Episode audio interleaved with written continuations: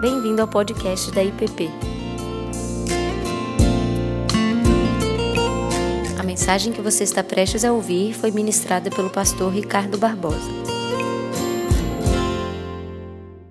Bom, nós estamos encerrando hoje, é, não, não fechando esse esse, essas meditações, mas pelo menos encerrando a, a minha parte nessas meditações sobre os Salmos.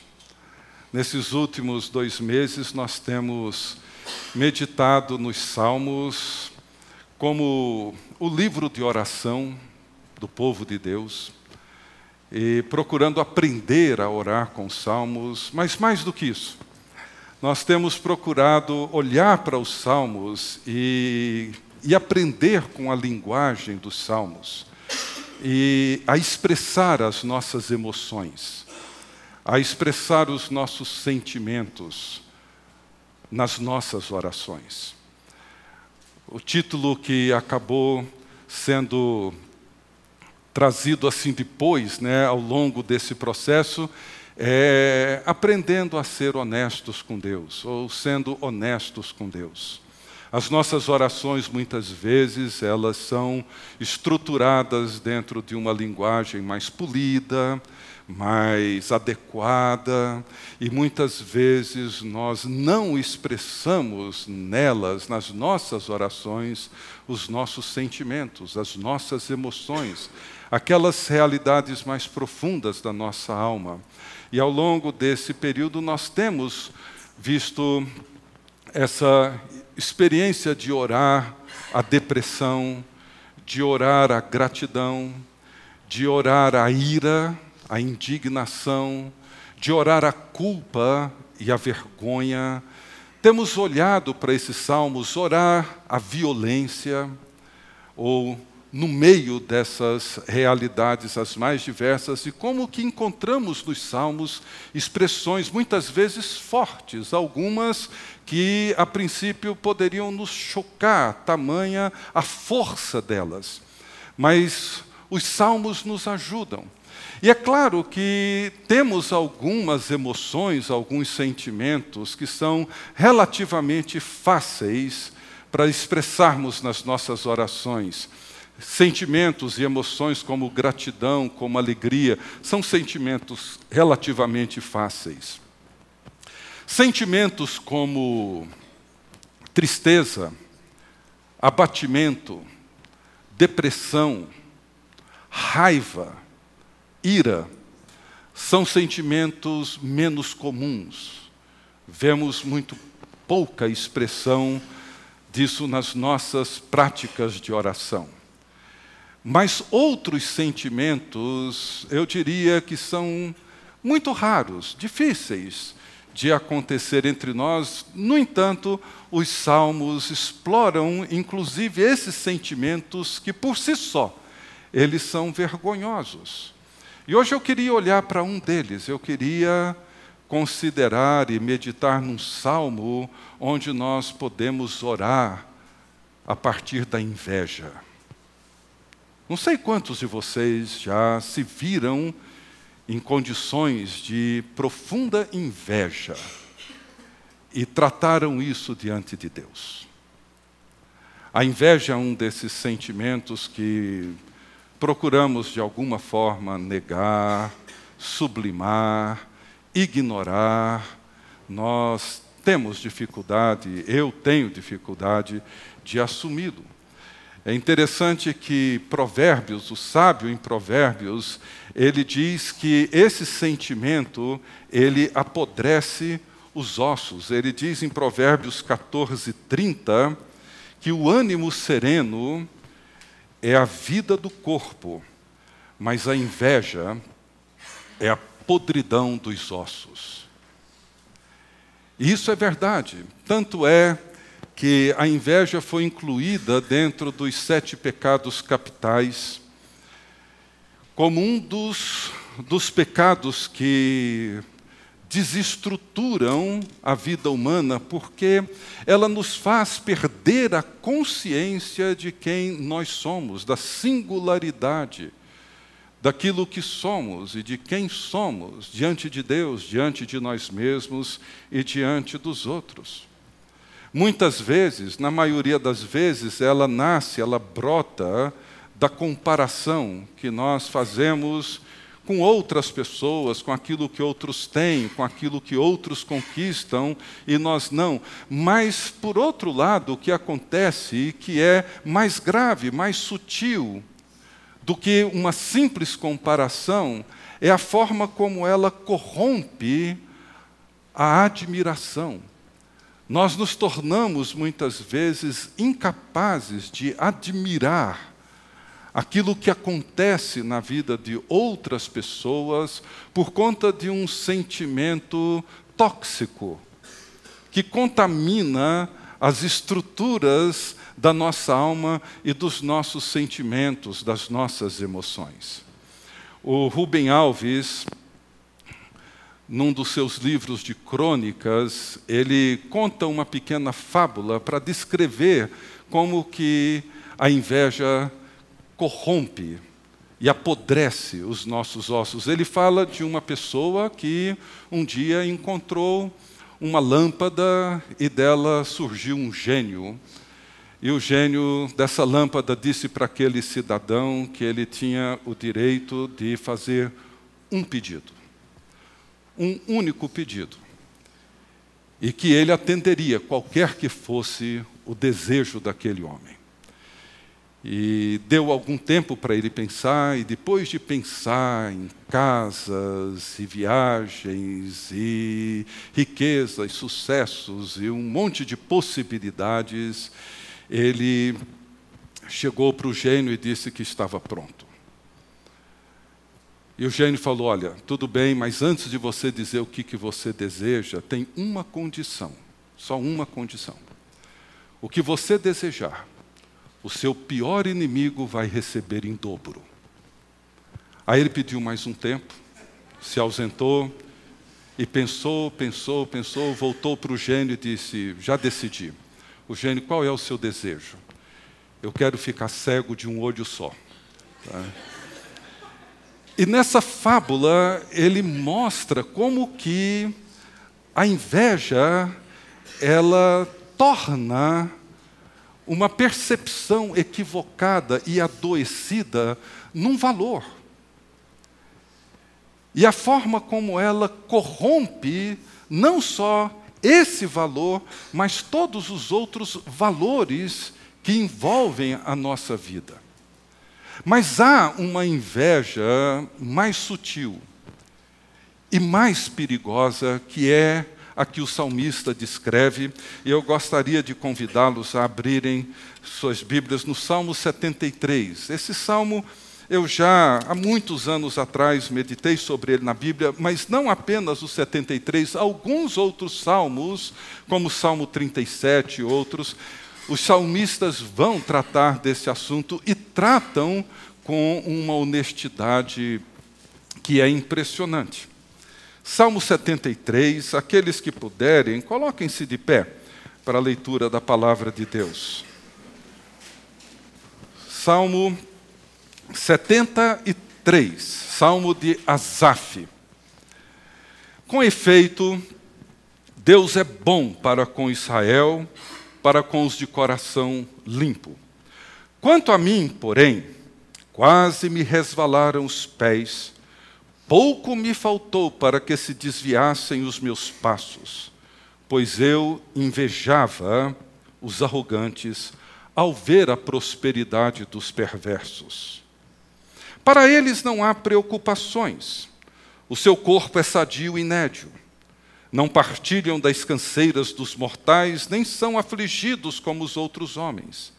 Daí a soberba que os cinge como um colar e a violência que os envolve como manto. Os olhos saltam-lhes da gordura, do coração brotam-lhes fantasias. Motejam e falam maliciosamente, da opressão falam com altivez. Contra os céus desandam a boca e a sua língua percorre a terra. Por isso seu povo se volta para eles e os tem por fontes de que bebe a largos sorvos. E diz: Como sabe Deus? Acaso há conhecimento no Altíssimo? Eis que são estes os ímpios, e sempre tranquilos aumentam suas riquezas. Com efeito, inutilmente conservei puro coração e lavei as mãos na inocência. Pois de contínuo sou afligido e cada manhã castigado. Se eu pensara em falar tais palavras, já aí teria traído a geração de teus filhos. Em só refletir para compreender isso, achei muito pesada a tarefa para mim. Até que entrei no santuário de Deus e atinei com o fim deles. Tu certamente os pões em lugares escorregadios e os fazes cair na destruição. Como ficam de súbito assolados, totalmente aniquilados de terror. Como ao sonho quando se acorda, assim, ó Senhor, ao despertares desprezarás a imagem deles. Quando o coração se me amargou e as entranhas se me comoveram, eu estava embrutecido e ignorante, era como um irracional à tua presença. Todavia, estou sempre contigo Tu me seguras pela minha mão direita, tu me guias com teu conselho e depois me recebes na glória. Quem mais tenho eu no céu? Não há outro em quem eu me compraza na terra. Ainda que a minha carne e o meu coração desfaleçam, Deus é a fortaleza do meu coração e a minha herança para sempre. Os que se afastam de ti, eis que perecem. Tu destróis todos os que são infiéis para contigo. Quanto a mim, Bom é estar junto a Deus. No Senhor Deus ponho o meu refúgio para proclamar todos os seus feitos. Deus bendito, abençoa-nos enquanto meditamos na tua palavra, que o teu Espírito fale conosco e nos inspire e nos leve a viver esse mundo para dentro do qual o Senhor nos convida. No nome de Jesus. Amém.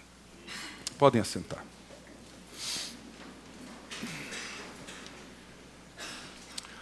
Asaf era um levita. Quem escreve esse salmo era um dos líderes, um dos dirigentes do louvor, da música, do culto do povo de Israel. Ele foi designado pelo rei Davi para realizar esse trabalho, celebrar a presença de Deus no meio do povo de Deus. É ele que afirma nesse salmo que pouco faltou para que ele perdesse a sua fé, que pouco faltou para ele escorregar, desviar os seus passos.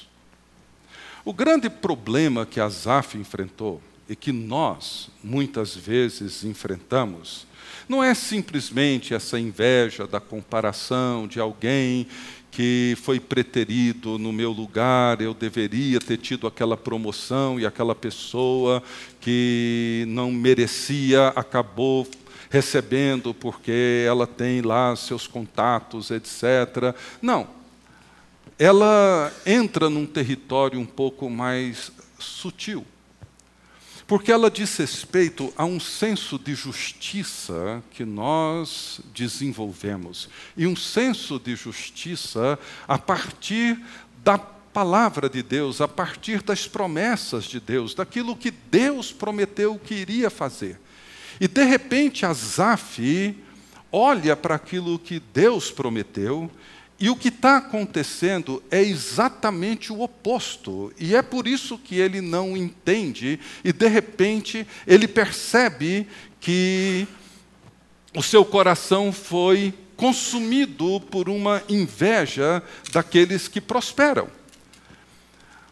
Em Deuteronômio 28, é um texto bem conhecido, não precisa abrir, você pode depois ler, é um capítulo muito grande, mas em Deuteronômio ele descreve as bênçãos decorrentes da obediência, da fé, da integridade, e ele começa dizendo assim: Se atentamente ouvires a voz do Senhor teu Deus, tendo cuidado de guardar todos os seus mandamentos que hoje te ordeno, o Senhor teu Deus te exaltará sobre todas as nações da terra. E se ouvires a voz do Senhor teu Deus, virão sobre ti e te alcançarão todas as bênçãos. E aí ele começa a descrever: Bendito serás tu na cidade, bendito serás no campo, bendito o fruto do teu ventre, e o fruto da tua terra, e o fruto dos teus animais, e as crias das tuas vacas e das tuas ovelhas. Bendito o teu cesto e a tua amassadeira, bendito serás ao entrares e bendito ao saíres. E ele vai descrevendo até o verso 14 todas as bênçãos decorrentes da obediência, do cumprimento da palavra de Deus, etc. Não apenas bênçãos, digamos, espirituais, mas bênçãos materiais, prosperidade, é, todas as coisas boas que se espera na vida.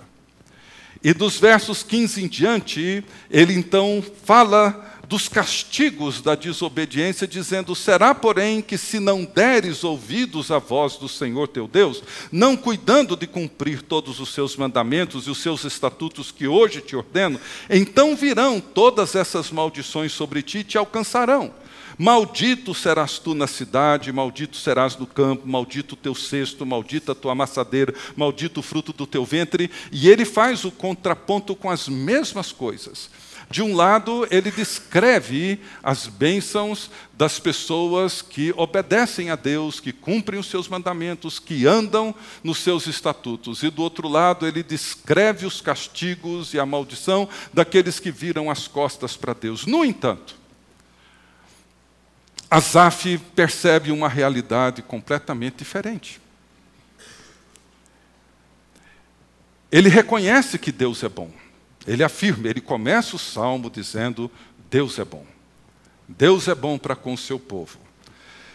Mas quanto a mim, pouco me faltou para que se desviassem os meus pés, para que eu me afastasse desse caminho para o qual Deus me chamou. Porque eu comecei a observar a vida das pessoas arrogantes, orgulhosas, ímpias, perversas. E veja, dos versos 4 até o 12, ele descreve essas pessoas. Para eles não há preocupações, o seu corpo é sadio, não partilham das canseiras dos mortais, e são soberbos, arrogantes, são violentos, os olhos saltam-lhes da gordura, ou seja, comem bem, comem de tudo, não ficam doentes, colesterol, glicose, tudo direitinho, tão ótimos, gordos, satisfeitos com a vida, falam maliciosamente, a boca desanda tudo quanto é malícia e maldade, e mais, diz que contra os céus eles abrem a boca e blasfemam de todo jeito possível. E mais, o povo se volta para essas pessoas e ouvem tudo o que eles falam e acham maravilhoso todas as bobagens que eles afirmam. E mais, e eles ficam se perguntando: Deus não se importa com isso. Deus não está nem aí. Deus não se interessa por nada disso. E ele termina no verso 12 dizendo: Eis que são estes os ímpios, e sempre tranquilos aumentam as suas riquezas. E para ele é um paradoxo. Não dá para entender. Aquilo que deveria acontecer com ele estava acontecendo com os arrogantes, orgulhosos, perversos, corruptos, ímpios. E ele diz assim, em relação a si mesmo, no verso 13, ele diz: Com efeito, inutilmente conservei puro coração e lavei as mãos na inocência.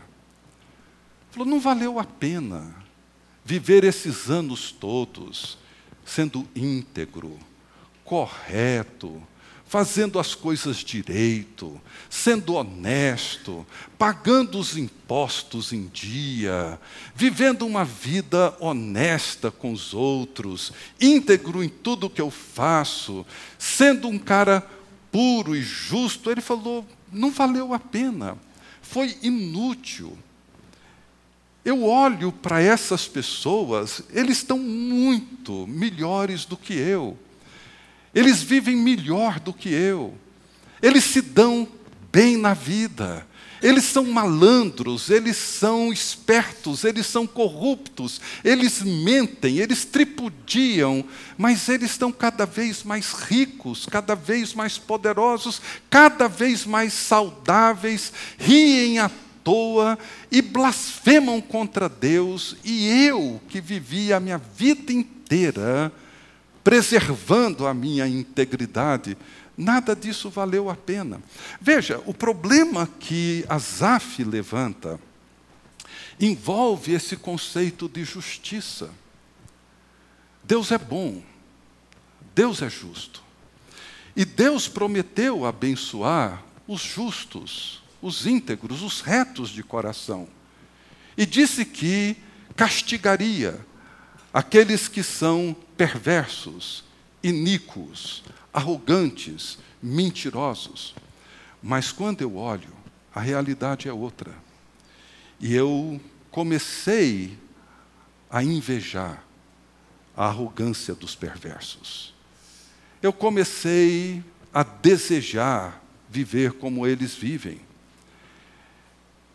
Colocando na balança e comparando as nossas histórias e as nossas vidas, a vida deles é melhor. Você nunca viveu situações assim? Esse problema de achar muitas vezes que Deus está sendo injusto com você, diante daquilo que você vê nas Escrituras, de evidências que você encontra num texto bíblico. Para um judeu piedoso, como Asaf certamente era, ele era o líder do louvor na igreja. Lá em Israel, no meio do povo, prosperidade era uma das expressões, uma das traduções da palavra shalom. A shalom era uma palavra para o povo hebreu que significava paz, mas num sentido muito amplo, que estendia para um bem-estar, prosperidade, harmonia. E o que ele viu é que aquela ética proposta por Deus lá em Deuteronômio não estava funcionando. Afinal, como é que é essa justiça de Deus? E nós encontramos esse problema no livro de Jó, nós encontramos esse problema nos Salmos, nós encontramos isso com Jeremias, o profeta, quando ele se vê diante da situação trágica de Israel. No capítulo 7, Jeremias começa uma dessas orações onde ele expõe os seus sentimentos e ele começa dizendo: perdão, acho que é 12, Jeremias 12, 7 ou 12, mas ele começa o capítulo dizendo assim: Senhor, eu sei que o Senhor é justo em tudo o que o Senhor faz, mas eu gostaria de discutir contigo sobre a tua justiça. E o problema que ele levanta é o mesmo: por que, que os perversos prosperam e os retos se lascam? Por quê? Por que, que os mentirosos e arrogantes enriquecem e os justos e íntegros se dão mal? Alguma coisa está errada com a tua justiça. Eu preciso entender isso.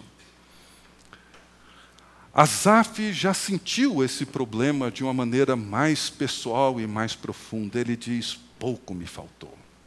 Pouco me faltou.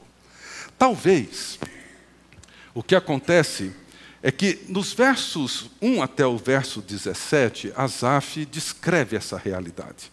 Mas dos versos 18 até o verso 28, ele então ora.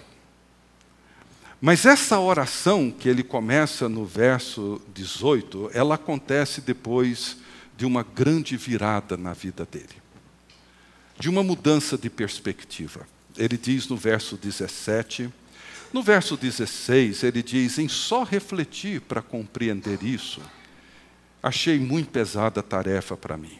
Eu tentei entender. Eu procurei refletir e entender por que, que as coisas acontecem desse jeito. Eu não consegui encontrar uma resposta.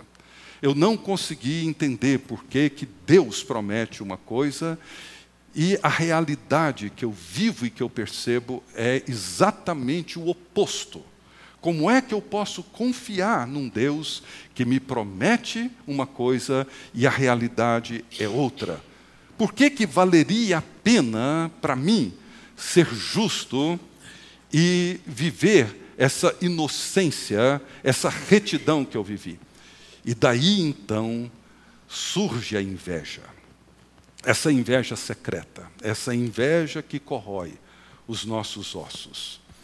E ele diz que ele seguiu nesse caminho. Ele seguiu olhando para a realidade com essa perspectiva até o dia em que ele entrou no santuário de Deus e atinou para o fim deles. Nós sabemos que só o sumo sacerdote entrava no santuário de Deus, no Santo dos Santos, uma vez por ano. Mas, de alguma forma, Asaf se imaginou dentro do santuário de Deus.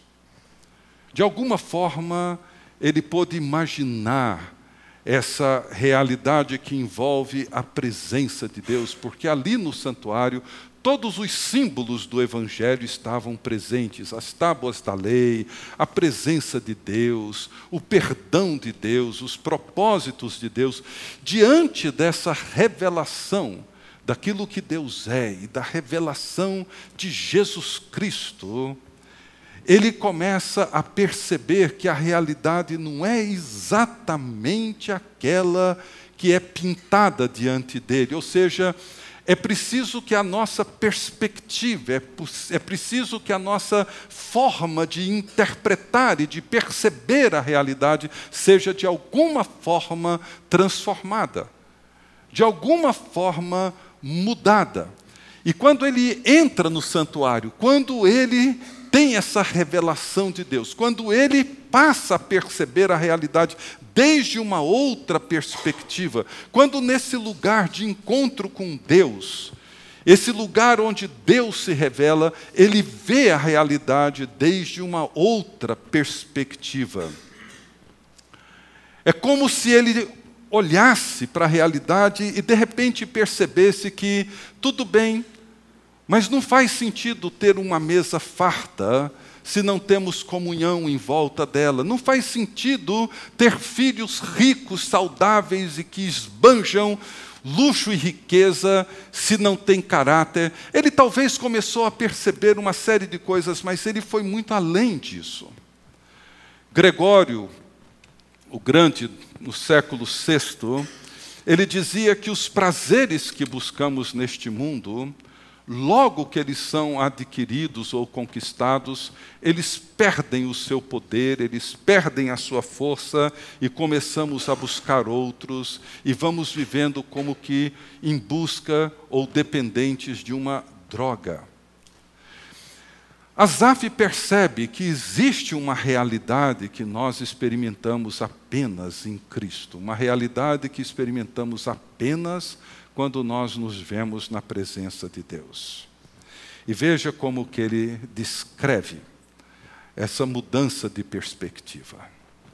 Ele diz assim: Tu certamente, verso 18, os pões em lugares escorregadios e os fazes cair na destruição. E como ficam de súbito assolados, totalmente aniquilados de terror, como ao sonho quando se acorda, assim, ó Senhor, ao despertares, desprezarás a imagem deles. Essa é uma mudança de perspectiva. Diante de Deus, ele olha para a vida como uma realidade mais ampla. Ele deixa de olhar para uma circunstância e passa a olhar para a vida e começa a entender que essa prosperidade a que Deus se refere, ela é muito mais do que bens, posses, saúde, riquezas, qualquer coisa dessa natureza. Ele diz: olha, essas pessoas, tudo bem, elas podem ter conquistado da forma mais fraudulenta todas essas coisas, mas o terreno onde elas colocam seus pés é escorregadio. Elas não percebem, mas para manterem-se de pé, elas precisam de um esforço enorme, mas cedo ou tarde elas tombarão, elas cairão. Ficarão de súbito assoladas, totalmente aniquiladas de terror. Em algum momento, elas serão despertadas de um sonho, de uma ilusão, e terão que encarar a realidade daquilo que de fato são. E vão perceber toda a sua prosperidade não passou de uma grande armadilha, de uma grande sinuca, de um terreno escorregadio e frágil, de uma história ou de uma existência falida, totalmente aniquilada. A presença de Deus, ela nos ajuda a ter uma perspectiva adequada de como a vida, o mundo e as coisas são. Ele agora volta e olha para si mesmo, nos versos 21 e 22, ele diz: Quando o coração se me amargou e as entranhas se me comoveram, eu estava embrutecido e ignorante, e era como um irracional à tua presença. Gente, precisamos ter cuidado com essas circunstâncias na vida. Muitas vezes, diante de uma perspectiva equivocada, diante de uma visão ou uma cosmovisão equivocada da vida, da existência de Deus, do mundo, do sucesso, da prosperidade, nós corremos o risco de invejar algumas coisas e mais, achar que Deus está sendo injusto conosco. E é somente essa comunhão, essa presença de Deus que abre os nossos olhos e reestrutura a nossa perspectiva. Veja, ele diz que se encontrava como uma criatura embrutecida, como um animal, um irracional diante de Deus. Tamanha era a incapacidade dele de perceber o mundo para dentro do qual ele estava entrando, esse mundo marcado pela inveja, onde ele se via atraído pela corrupção dos perversos. E ele termina esse salmo com uma oração e com uma declaração que é simplesmente extraordinária. Versos 23 em diante, ele diz: Todavia, eu estou sempre contigo, e tu me seguras pela minha mão direita. Tu me guias com o teu conselho e depois me recebes na glória. Quem mais tenho eu no céu? Não há outro em quem eu me compraza na terra. Ainda que a minha carne e o meu coração desfaleçam, Deus é a fortaleza do meu coração e a minha herança para sempre. Que coisa linda, majestosa. Ele diz: Todavia, eu estou contigo. Tu me guardas, tu me seguras pela minha mão direita, tu me sustentas. Mais do que isso, eu um dia serei recebido por ti mesmo na tua glória. O que mais eu preciso? Que bem maior eu poderia ter? Séculos depois, Paulo se vê diante de uma situação semelhante quando ele ouve Jesus dizendo a ele: A minha graça te basta. Isso é tudo o que você precisa. Tudo. Ainda que você se desfaleça, ainda que a minha carne, o meu coração desfaleçam, ainda que eu tenha que viver na mais completa miséria, pobreza e dificuldade, ainda que essas coisas venham a acontecer comigo, Deus, somente Deus, é a fortaleza do meu coração e a minha herança, o meu bem maior para todos sempre. Os que se afastam de ti, eis que perecem. Tu destróis todos os que são infiéis para contigo. A história ainda não terminou. Muita coisa ainda vai acontecer. Mas quanto a mim, verso 28, ele faz esse contraponto com o verso 2.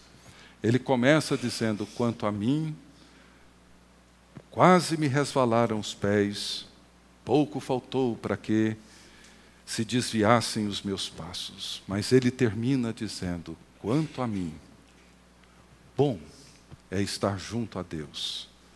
No Senhor Deus põe o meu refúgio para proclamar todos os seus feitos.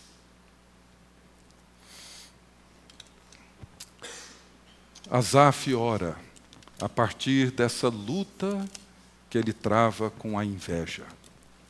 Um sentimento que talvez nós tenhamos tanta dificuldade, ou temos tanta dificuldade, de assumir, de reconhecer, de encarar.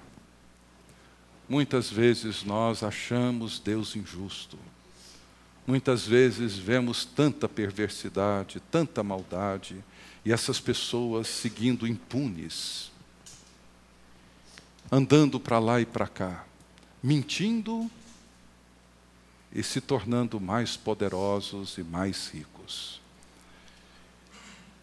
E nós não admitimos a inveja, mas ela brota dentro de nós. Achamos Deus injusto. Achamos que Deus deveria pesar a mão sobre essas pessoas e fazer de nós homens e mulheres mais prósperos. Mas não.